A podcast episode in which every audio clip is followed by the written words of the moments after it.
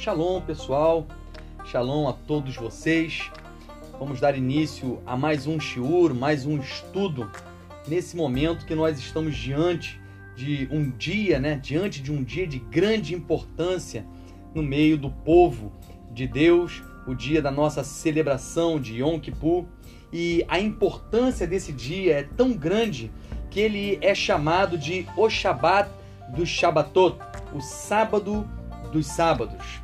Mas o que há de tão importante nesse dia e ainda qual o seu valor hoje para aqueles que têm a revelação de Yeshua? Então, primeiro nós vamos entender um pouco sobre esse dia, o que é realizado nesse dia, o que a própria Escritura fala acerca desse tempo, desse dia chamado Yom Kippur. Em Levítico, capítulo 23, no versículo 26 a 28, diz assim: Adonai disse a Moshe: O décimo dia desse sétimo mês é o Yom Kippur. Realizem uma convocação sagrada. Afligireis as vossas almas e oferecereis oferta queimada ao Eterno. E nenhuma obra fareis nesse mesmo dia, porque é dia de expiações, para expiar por nós diante do Eterno vosso Deus. Quando nós vamos agora em Levítico, capítulo 16, o capítulo 16 aborda detalhes é, mais precisos acerca do que era realizado nesse tempo de Yom Kippur. E eu vou ler algumas partes desse capítulo 16, vocês podem me acompanhar. No capítulo 16, do versículo 3 ao 10, diz assim: Eis como Aharon entrará no lugar sagrado, com um novilho como oferta pelo pecado, e um carneiro como oferta queimada. Ele vestirá a túnica sagrada de linho, com os calções de linho sobre sua carne, com o cinto de linho preso à sua volta e usando o turbante de linho. Essas são as roupas sagradas. Ele banhará o corpo em água e as vestirá. Ele pegará da comunidade do povo de Israel dois bodes para oferta pelo pecado e um carneiro para oferta queimada. Aharon apresentará o novilho para a oferta pelo pecado por si mesmo e fará expiação por si e por sua casa. Pegará os dois bodes e os porá diante de Adonai, à entrada da tenda do encontro. A seguir, Aharon lançará sortes pelos dois bodes, um para Adonai e o outro para Azazel. Aharon apresentará o bode cuja sorte caiu para Adonai e o oferecerá como oferta pelo pecado. O bode cuja sorte caiu para Azazel, porém, será apresentado vivo para Adonai e será usado para fazer expiação e será enviado ao deserto para Azazel. Ainda no capítulo 16 de Levítico, no versículo 22 ao 20, 20 ao 22 diz assim: Quando tiver terminado a expiação pelo lugar sagrado, pela tenda do encontro e pelo altar, apresentará o bode vivo. Aharon porá as duas mãos sobre a cabeça do bode vivo e confessará sobre ele todas as transgressões, crimes e pecados do povo de Israel. Ele os porá sobre a cabeça do bode e depois o levará ao deserto com um homem designado para esse propósito. O bode levará embora todas as transgressões deles para um lugar isolado, e esse homem deixará o bode no deserto. Agora, lá no versículo 29 a 31. Isso será um regulamento permanente para vocês.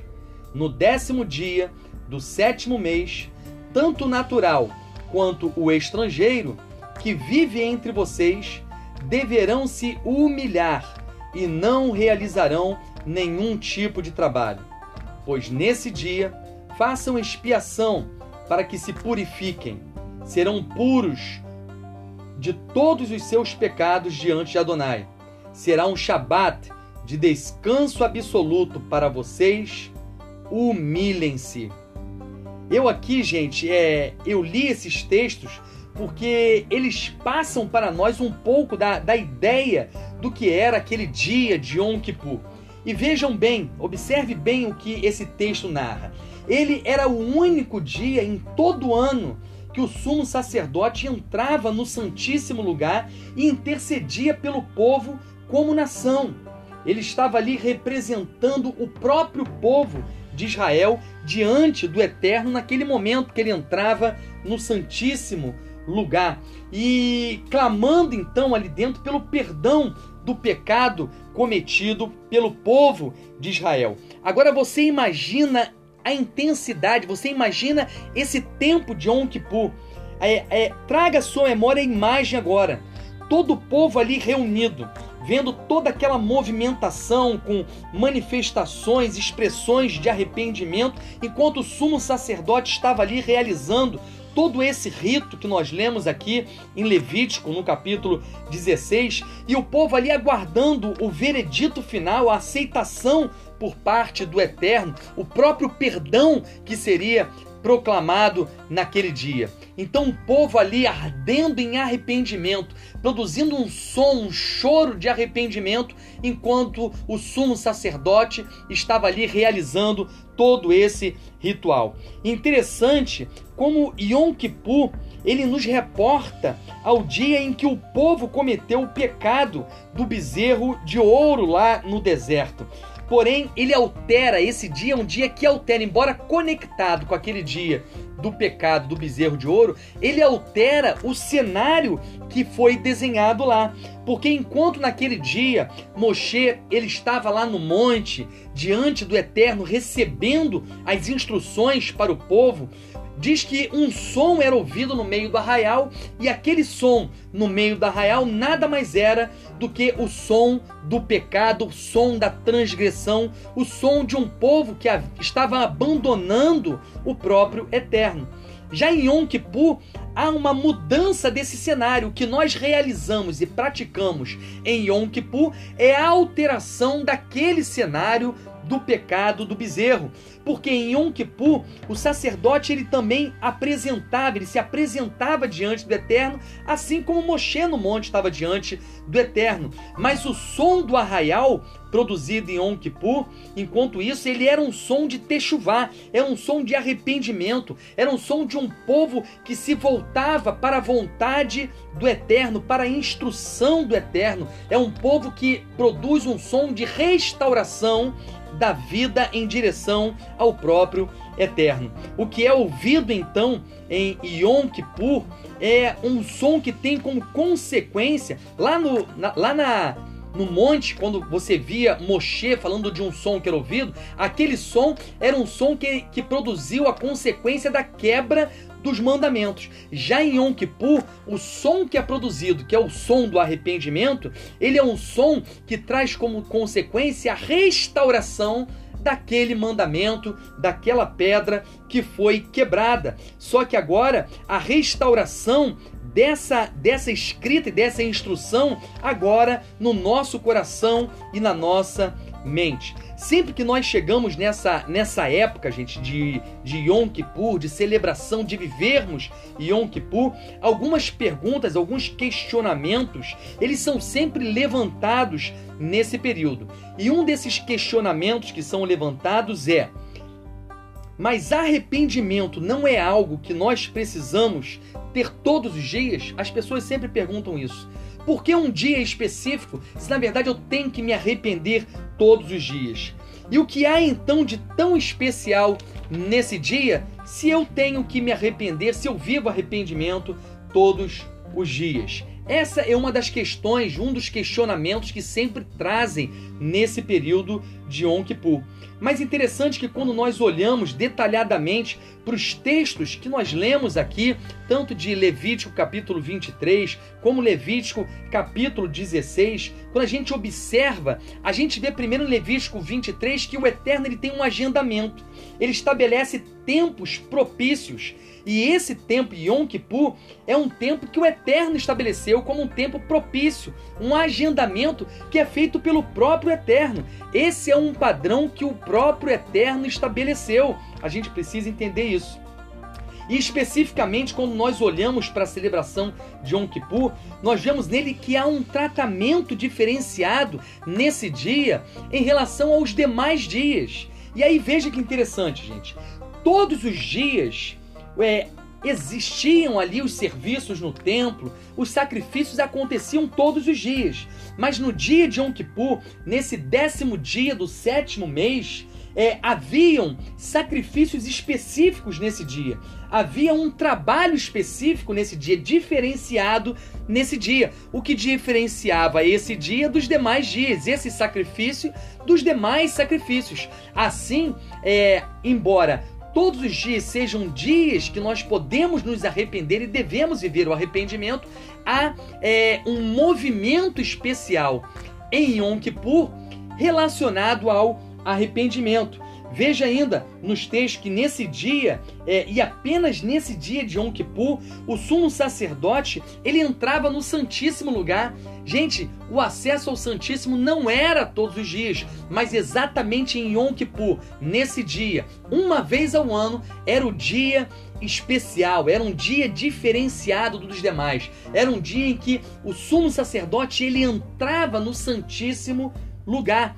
Nesse dia também, nós vemos em Levítico 16 que o, ser, é, o serviço lá no Santíssimo, as roupas, as vestimentas do sumo sacerdote era diferenciada.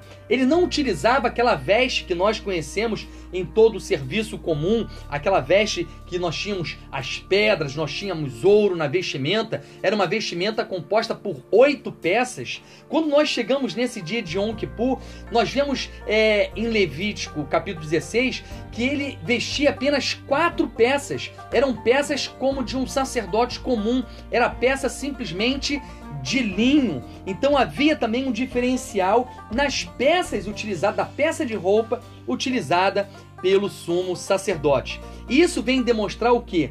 Que esse dia era um dia de arrependimento diferenciado dos demais dias que nós tínhamos ali. E aprove ao Eterno estabelecer um dia para congregar então o seu povo com um único e exclusivo foco. Esse dia era um dia com um único e exclusivo foco estabelecido pelo Eterno. O foco era expiação. E é por isso que o dia de Yom Kippur é chamado de Dia da Expiação.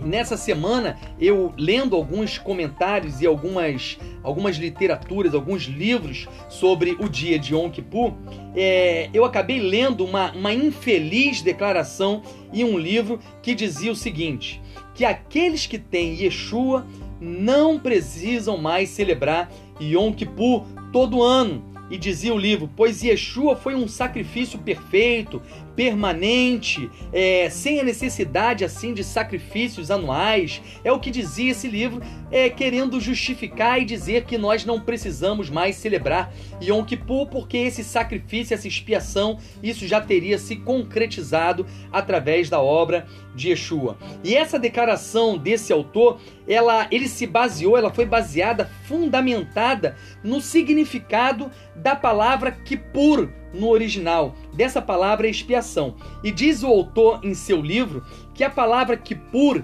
significa cobrir, e ele conclui então que, que antes os pecados eles eram simplesmente cobertos, como se fossem escondidos, e por isso havia necessidade de todo ano realizar um novo Kippur, uma nova cobertura. É como se o pecado permanecesse ali ainda e ficasse apenas escondido. É o que justifica esse autor, e ele ainda conclui dizendo o seguinte: Jesus não é nossa propiciação ou cobertura e diz, ele diz que ele é mais, ele é nossa expiação. Ele não apenas encobre, esconde, mas ele remove o pecado. É a justificativa de alguém que você vê que não compreende, na verdade, a profundidade é, e a totalidade de significado da palavra Kippur. E sendo assim, para ele, nós não precisamos de Yom Kippur, pois já tivemos esse dia é o que diz ele nesse livro, uma declaração que para mim uma declaração muito infeliz. E aí, para isso, então, nós vamos analisar é, então o significado e a origem dessa palavra que por para que a gente possa compreender o, o, a, o total significado dela e entendermos é, como alguns argumentam e dizem nessa época que não precisa mais de um dia de expiação, uma vez que isso já teria se realizado. Então vamos lá, gente. Por na verdade vem da raiz capar, que significa realmente, como disse o autor, cobrir ou ocultar. E com base nisso, associaram esse cobrir ao cobrir o pecado até que ele fosse tratado de forma definitiva né, ou futura é, através da expiação de Cristo. Só que quanto a isso, olha o que diz a, o dicionário internacional. Não existe, porém, quase nada que favoreça esse ponto de vista de que, na verdade, o cobrir é, na palavra Kippur seria um cobrir o pecado até que viesse uma expiação, uma forma mais plena para se remover o pecado. Então o dicionário internacional diz que não existe base para, para fortalecer esse ponto de vista.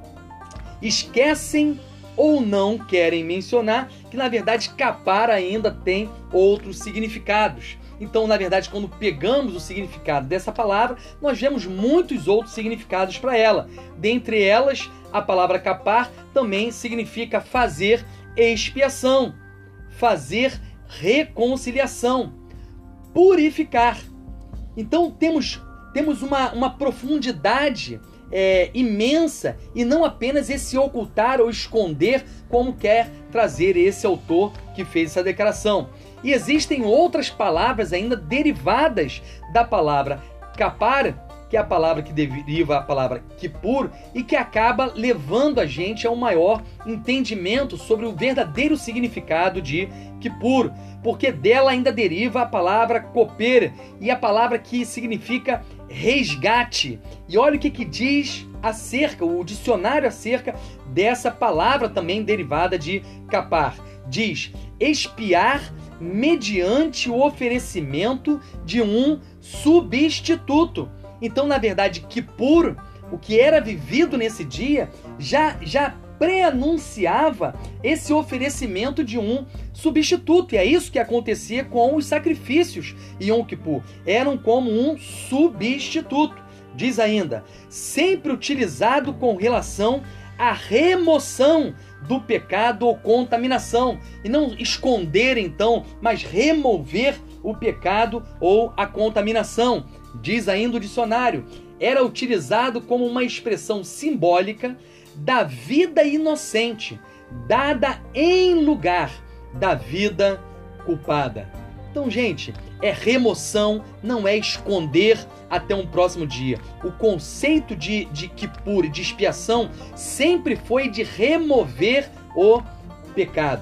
Dessa palavra, da, da raiz que é capará, na verdade deriva também a palavra caporete, que é a palavra para propiciatório, a tampa da arca, onde o sangue era aspergido nesse dia da expiação. Você pode ver isso lá em Levítico 16, o local aonde Deus, na verdade, esse era o local onde Deus se tornaria propício ou favorável aos homens. Então fala desse lugar de favorecimento aonde o Eterno favorece o teu povo. Nós temos ainda uma outra palavra é, em hebraico que na verdade ela é formada, a conexão dela com o capar é que ela é formada pelo, pelas mesmas letras, ela tem a mesma formação que a palavra capar. Só que na verdade ela se refere ao revestir de betume. Revestir com betume também é a palavra capar. Essa palavra ela é utilizada lá em Gênesis, no capítulo 6, versículo 14, e, e ela indica a hipermeabilização que foi feito na arca ali de, de Noah, na arca ali do dilúvio, e ela era na verdade a proteção, ela protegia a arca da pressão externa e como ocorreu ali no dilúvio, ou melhor, ela é uma proteção para que aquilo que é de fora, para que todo o pecado e todo o mal de fora não penetre dentro da arca. Então, diante de todo esse conceito, agora sim, podendo ver a amplitude da palavra, da raiz da palavra, Kippur, a gente pode dizer então aqui que na verdade é Yom Kippur ele expia e não só expia, mas ele produz o trabalho e aquilo que é vivido, vivenciado em Yom Kippur, produz também uma proteção em nossa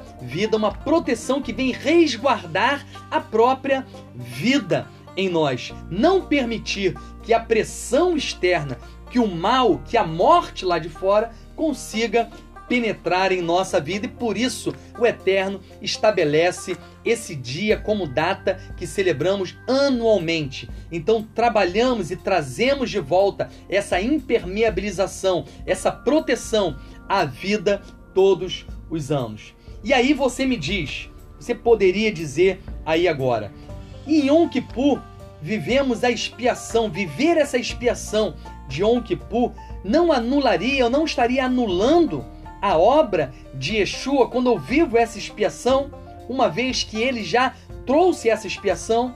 A minha resposta para você é não. Só que para isso a gente precisa entender pelo menos aqui três elementos que, que compõem, três elementos que fazem parte da expiação em Yom Kippur. Elementos esses que a própria literatura judaica ela menciona. Então a gente precisa olhar para, para a forma como é entendido expiação dentro do contexto, dentro da raiz da fé, para que a gente possa entender então esse dia de Yom Kippur e como esse dia, como a expiação desse dia ainda é válida e aplicável nos dias de hoje e não anula de forma alguma a obra de Yeshua. Quais são esses três elementos então? O primeiro dele, o dia. Então nós temos, faz parte da expiação, o dia que o próprio Eterno estabeleceu de forma especial como um agendamento, um tempo propício então, quanto a esse, nós já falamos da especialidade desse dia. Nós já mostramos aqui que Levítico 16 mostra o quão esse dia era um dia especial, era um dia diferenciado dos demais. Embora todos pudessem viver arrependimentos em todo ano, esse dia era um dia especial com características especiais e com um foco especial em expiação, em remoção do pecado. E, e, quando a gente olha Yeshua, quando a gente olha para a vida de Yeshua, a gente vê que a Yeshua ele veio num tempo propício. Ele veio num tempo agendado, determinado pelo Pai. A vida toda de Yeshua foi um cumprimento do agendamento de Deus, das agendas do Eterno. A gente olha para a vida de Yeshua e falando aqui de forma simples, a gente vê que ele vem à existência, ele vem ao mundo, ele, taber, ele vem tabernacular no meio de nós exatamente em um dia agendado que revela é, a habitação do Eterno no meio de nós que é a celebração de Sukkot. Nós vemos é, Yeshua entregando a sua vida, morrendo exatamente em um dia agendado pelo Eterno. Um dia em que o Cordeiro de Deus tira o pecado do mundo, o Cordeiro sendo sacrificado. Nós vemos ele ressuscitando num dia agendado pelo Eterno, no dia da primícia, a primícia dentre os mortos, e ele vivendo e cumprindo em sua própria vida o agendamento do próprio Eterno, os dias marcados pelo próprio Eterno. Então nós vemos que o agendamento de Deus, os dias, eles possuem a sua importância, eles possuem a sua essência de forma especial. Então o dia é um dos elementos. O dia que nós vamos entrar agora, chamado Yom Kippur, o dia 10 de Tisrei, o dia 10 do sétimo mês, é um dia especial e essa data faz parte dos elementos que compõem a expiação. Mas basta o dia? Essa é a grande questão. Eu não posso olhar para um elemento isolado. E é isso que muitos fazem e acabam é, formando uma conclusão errada. Basta o dia? Basta nós estarmos vivendo esse dia? Basta eu eu, eu separar esse dia é, chamado Yom Kippur e celebrar Yom Kippur? Não. Não basta o dia, tem que haver um outro elemento além do alinhamento temporal, além do viver o dia. Qual é o outro elemento que eu tenho que ter para viver expiação? Eu tenho que ter o sacrifício expiatório. E Yeshua, gente, é, não, não apenas veio no tempo propício, mas ele também se entregou como sacrifício expiatório. Olha os elementos. Ele não apenas vem e cumpre os tempos, os dias estabelecidos e agendados pelo Eterno, mas ele também foi, ele se entregou como um sacrifício vivo, como um sacrifício expiatório. Então lembre, expiação, lembre o conceito, um dos conceitos que eu trouxe de expiação, de, de Kippur, de Kapar, vida inocente dada em lugar da culpa. Então ele veio como esse segundo elemento, ele veio como sacrifício, ele veio como sacrifício expiatório, como aquele que é inocente e que dá a sua vida em lugar daquele que tem culpa. Dá por mim e dá por todos vocês. Então, com base nesses dois elementos, que fazem parte da expiação, muitos então pegam esses dois elementos e dizem: Eu não preciso mais de expiação, ele já aconteceu, ele já veio no tempo propício e ele já foi o sacrifício que expiou e que removeu é, todos os meus pecados, toda a minha culpa ele já levou sobre si, por isso eu não preciso mais viver Yom Kippur. Muitos fazem essa declaração. E aí eles esquecem assim que que há um outro elemento que compõe a expiação. Não bastam os dois primeiros elementos, eu tenho um terceiro elemento. Que elemento é esse que compõe a expiação? Ele se chama Techuvá. E é aqui, gente, que eu quero ler para vocês o que, o que diz, o que dizem as literaturas, o que diz a literatura judaica. E eu queria citar primeiro o Talmud. E o Talmud diz o seguinte: abre aspas. Os sábios disseram: Yom Kippur traz expiação. Yom Kippur está falando do dia, o dia propício. Olha o elemento dia aqui. Yom Kippur traz expiação. Só que ele diz com techuvá, com arrependimento. Isso quer dizer que o dia somente traz expiação se acompanhado de techuvá, mas o dia não expia por si mesmo. Gente, o que está dizendo o Talmud é que simplesmente viver o dia, simplesmente ter o dia, não produz expiação. Eu tenho que ter também o que? Arrependimento, techuvá. E depois nós vamos ver o que, que é techuvá. O que, que é esse arrependimento? Então diz que não basta o dia, o Talmud. Depois de Ramban, ele vai dizer o seguinte, abre aspas, tudo era expiado pelo bode expiatório. Então ele disse que o sacrifício expiava tudo. E ele diz, mas ele diz assim: mas isso contanto que a pessoa fizesse techuvá, contanto que a pessoa se arrependesse. Ramban que está dizendo isso é a literatura judaica. Primeiro, dizendo que não basta o dia, que tem que ter junto ao dia arrependimento, techuvá, e depois Ramban dizendo que também não bastava o sacrifício. Então não basta dia, não basta sacrifício. Se dia e sacrifício não tiverem unido a eles techuvá, arrependimento, a expiação não tem eficácia. É isso que está dizendo é, a literatura judaica. Está dizendo que há necessidade de termos conectados três elementos para termos a expiação, a eficácia da expiação.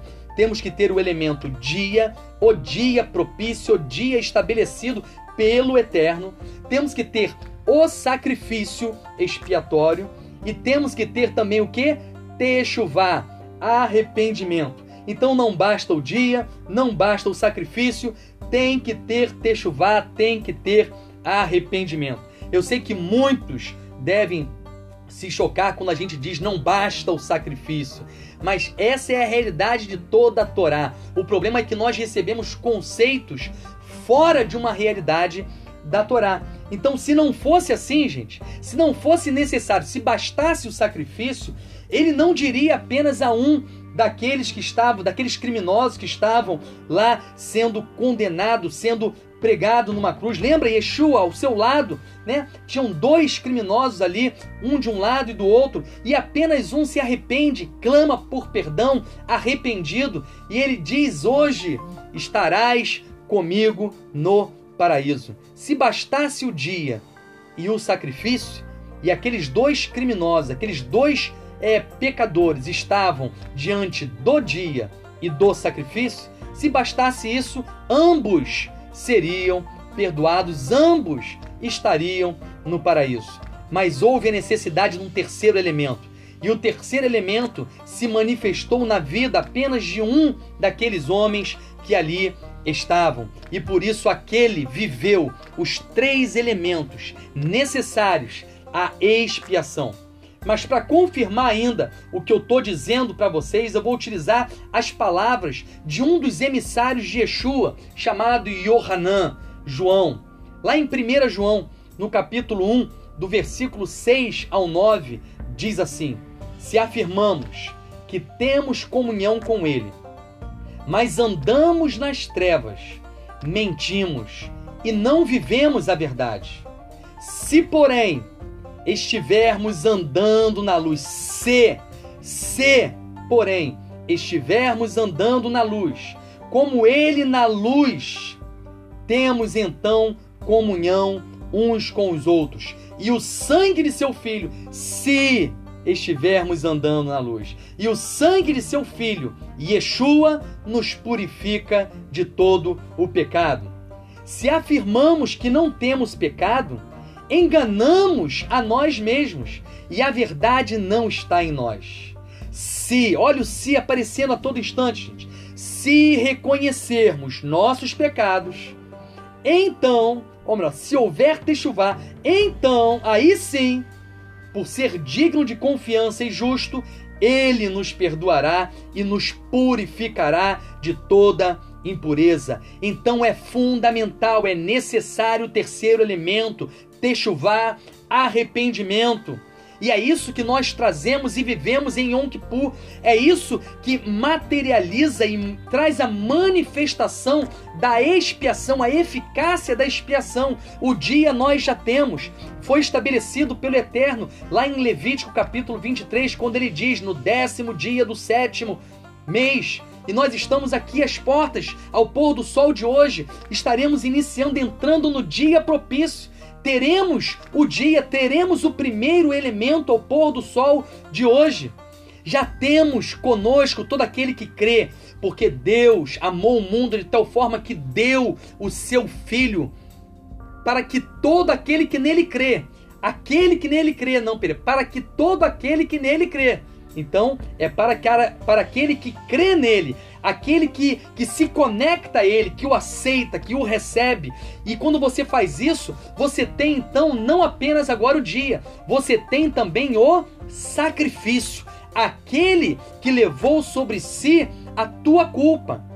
Aquele que fez expiação pelos seus pecados, sacrifício expiatório. Você tem agora você tem então os dois elementos.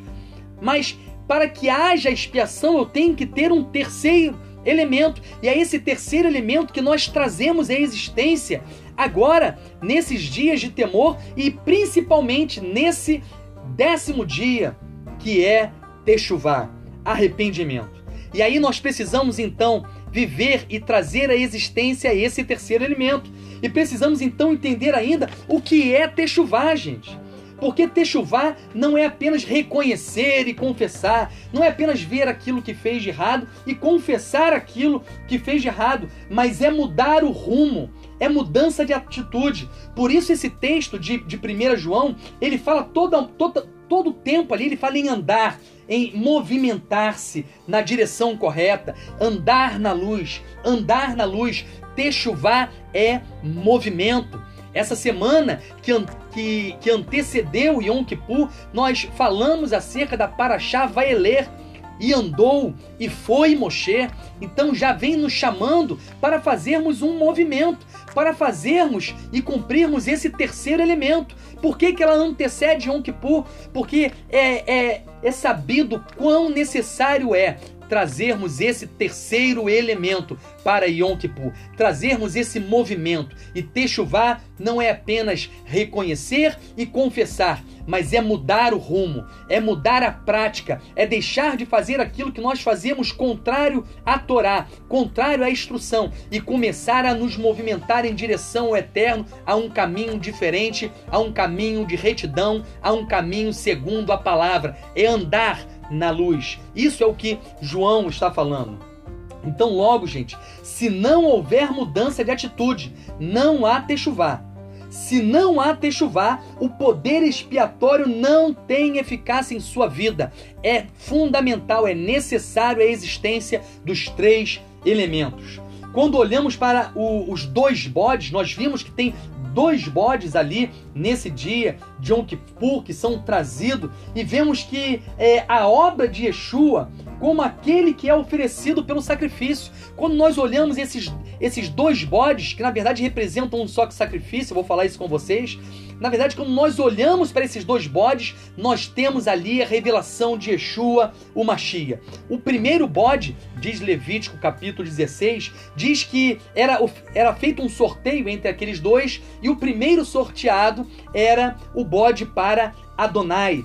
E através desse sacrifício é que era possível, era liberado o acesso ao Santíssimo Lugar para o sumo sacerdote. Está falando ali da história de um sacrifício que, que, que concede um novo e vivo caminho, que abre um caminho à presença do Eterno, alguém que entra diante do Eterno, alguém, então você vê o que? O, o, sacrifício do bode para Adonai, ele, ele conduz o sumo sacerdote em direção ao Eterno. Então fala de um sacrifício que nos aproxima do Eterno. O segundo bode, que é chamado do bode para Azazel, e um local onde o bode era enviado, representava o que então? A remoção do pecado. Então vocês vejam aqui que coisa interessante que nós temos nesse bode chamado bode para Azazel.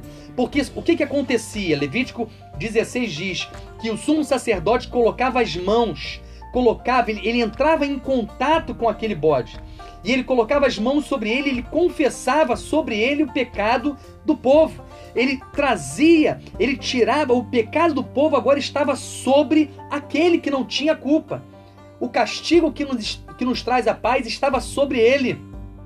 As transgressões passavam para aquele bode. Então, as mãos em confissão ali naquele momento, aí você vê a confissão, o arrependimento, o terceiro elemento está representado ali. Então você tem o dia, você tem o bode, que é o sacrifício, o segundo elemento, e você tem a confissão conectada ao sacrifício. Quando não há conexão entre confissão e sacrifício, não há expiação. Porque o bode, depois que era feita a confissão ali, que havia é, essa conexão ao sacrifício com o arrependimento, com a confissão, então é, ele era enviado para o deserto. E, Yeshua está representado ali também nesse, nesse bode. E interessante que os dois bodes eles representam um só sacrifício, não são duas. As pessoas costumam separar, diz que um representa é, Yeshua, o outro representa outra coisa. Na verdade, os dois bodes são um só sacrifício, são vistos como uma só coisa.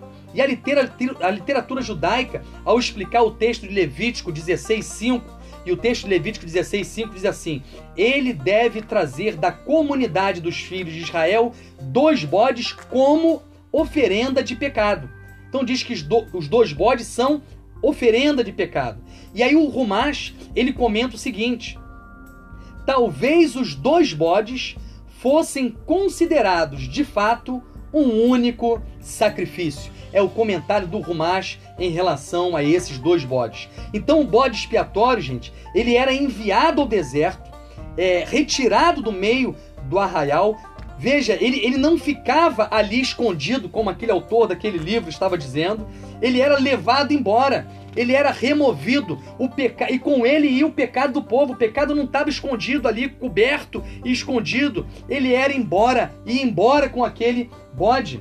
E ele ia para a morte ele ia para o desaparecimento, ele era apagado junto com a morte e aquele bode indo embora. Então, um outro fato interessante relacionado a esse bode da expiação é um fato milagroso que está narrado no Talmud também e que além de falar do arrependimento necessário para a eficácia da expiação e que ainda nos revela também essa história que Yeshua, Yeshua foi esse bode expiatório. É, é uma história conhecida como a história da fita vermelha. A literatura judaica diz que uma fita vermelha ela era amarrada no chifre desse bode que era enviado ao deserto, o bode de Azazel, e, e, um outro pedaço dessa, dessa mesma fita era amarrado ali na porta do templo, uma fita vermelha, rasgada, amarrada ao chifre ou pescoço do bode, que era enviado ao deserto, aquele que carregava os pecados que eram confessados, e outra parte dessa fita era amarrada na porta do templo. E, e aí dizem o seguinte: que se aquele bode fosse, fosse recebido pelo Eterno como sacrifício, se, se aquele bode era, era aceito, aquele bode que carregava todos os nossos pecados, todas as nossas culpas, se ele fosse aceito pelo Eterno, como que o povo ia saber que aquele sacrifício foi aceito? Diz então que havia um grande milagre e aquela fita vermelha que estava amarrada à porta do templo, eles ficavam ali na expectativa, aguardando, olhando para ela, ela ficava branca como a neve. E essa era a resposta do Eterno, que ele havia purificado o seu povo, que ele havia aceito, então, aquele bode, aquele que não tinha culpa, em lugar do seu povo, e expiado, apagado, removido, e não escondido, mas removido todo o pecado do seu povo. A Mishnah, então, ela diz que às vezes essa fita ficava branca e às vezes ela não ficava. Às vezes o Eterno aceitava e às vezes o Eterno não aceitava, então, ali aquele sacrifício. E aí diz a Mishnah algo interessante que revela a obra de Yeshua. Olha como, na verdade, Yom Kippur, ele, ele engrandece a obra de Yeshua através da sua revelação, porque a Mishnah diz que 40 anos antes da destruição do templo, a fita parou de ficar branca, ela nunca mais voltou a ficar branca. Diz a Mishnah, 40 anos antes da destruição. Agora você faz as contas aí comigo. O templo foi destruído em 70. Se 40 anos antes a fita parou de ficar branca, o sacrifício não mais foi aceito, então faz a conta, ela deixou de ficar branca em 30 no ano 30, exatamente no tempo em que Yeshua, o Machia, se ofereceu como um sacrifício, expiou os nossos pecados, quando ele cumpriu o, o, a função do bode expiatório. Foi exatamente naquele tempo, e porque ele agora foi oferecido, mas agora como um sacrifício permanente, Agora, qualquer sacrifício que for feito de animal não foi mais aceito. Por isso que não ficou mais branco essa fita. Porque agora o sacrifício já tinha sido realizado e ele era pleno, ele era permanente. A sua eficácia era permanente, alcançava além do tempo agora e alcança a nossa vida até hoje. Então nós temos hoje essa esse segundo elemento que é o sacrifício que é Yeshua. Se eu estou nele, se eu estou nele, eu tenho então esse segundo elemento que é o sacrifício. Agora, a eficácia desse sacrifício de Yeshua é, ela só se torna uma realidade se houver o que? O terceiro elemento que é Techuvá. Uma vez manifestando o arrependimento, a fita fica vermelha, a fita fica branca e nós recebemos então a purificação. Então, simbolicamente, hoje é através do nosso arrependimento, é através da techuvá, é através é, da mudança, não só a o, o, reconhecimento do pecado e a confissão, mas a mudança de vida, isso é techuvá, somente através da techuvá que hoje eu vivo essa purificação que o vermelho em minha vida se torna branco. E isso foi declarado de forma profunda pelo profeta Isaías no capítulo 1, versículo 18, quando diz: Venham, então, diz Adonai, conversemos sobre isso, ainda que seus pecados sejam como escarlate, eles se tornarão brancos como a neve. Ainda que sejam vermelhos como carmesim, eles se tornarão como a lã. Se você trouxer nesse dia de Yom Kippur, esse dia que iniciaremos ao pôr do sol de hoje, dia 10 de Tisrei, se você trouxer os três elementos, o dia que já vai se iniciar, se você trouxer estiver em Yeshua, o Mashiach, o sacrifício, aquele que expiou, que tomou sobre si todos os nossos pecados, e se junto aos dois elementos você trouxer nesse dia o terceiro elemento, techuvá, a expiação, o que é vermelho será purificado, a profecia de Isaías será uma realidade na sua vida e você se tornará branco. E aí algumas pessoas falam: por que então o jejum? Para que viver o jejum? É o jejum que vai trazer a expiação? Não. O que traz a expiação são os três elementos: o dia, o sacrifício e techuvá. Isso traz a expiação à nossa vida. O jejum, na verdade, está conectado ao terceiro elemento. Por quê? Porque o jejum é para que eu olhe para todos os desejos, para todas as inclinações mais, as inclinações da minha carne, Yetzirará, que eu olhe para essa força que na verdade me faz a não cumprir a vontade do eterno, aquilo que me desvia do eterno, eu olho para esses desejos carnais e eu digo não.